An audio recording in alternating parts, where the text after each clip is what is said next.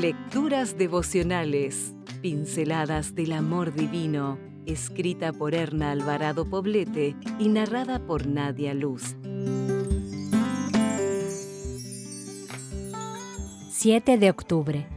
Reinvéntate siempre.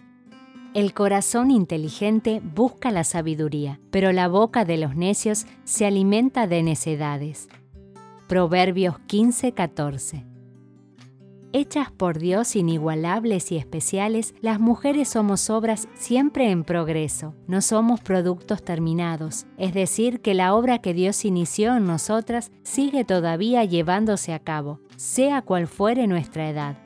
No ha concluido todavía nuestro crecimiento personal. Cada día se nos ofrece una nueva oportunidad de progresar, de explorar nuevos conocimientos y de hacer cambios que procuren nuestro desarrollo óptimo como hijas de Dios. Qué gran privilegio gozar de tantas oportunidades. La cuestión es, ¿las estamos aprovechando? ¿Estamos cada día reinventándonos? ¿Buscamos la sabiduría?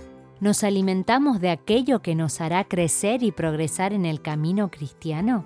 Saber quién eres y descubrir tu propósito en la vida son los primeros pasos que tienes que dar para reinventarte. Recuerda que eres hija de Dios, creada para la eternidad. Esta será la brújula que te ayudará a trazar la ruta.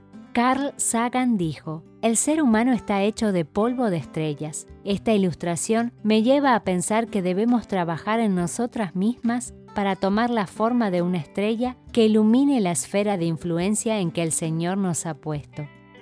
Te sugiero que cada noche, cuando te acuestes, te preguntes, ¿Qué he aprendido hoy que me ayude a llegar a mi destino final?